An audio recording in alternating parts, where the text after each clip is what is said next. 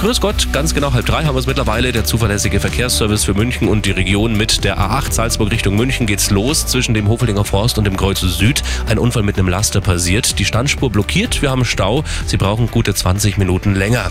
Dann die A9 Nürnberg Richtung München zwischen Manching und Langenbruck. Ein Unfall, Standspur blockiert und dann weiter Richtung München zwischen Langenbruck und dem Kreuz Neufahren. Da stockt's. 25 Minuten verlieren Sie da aktuell.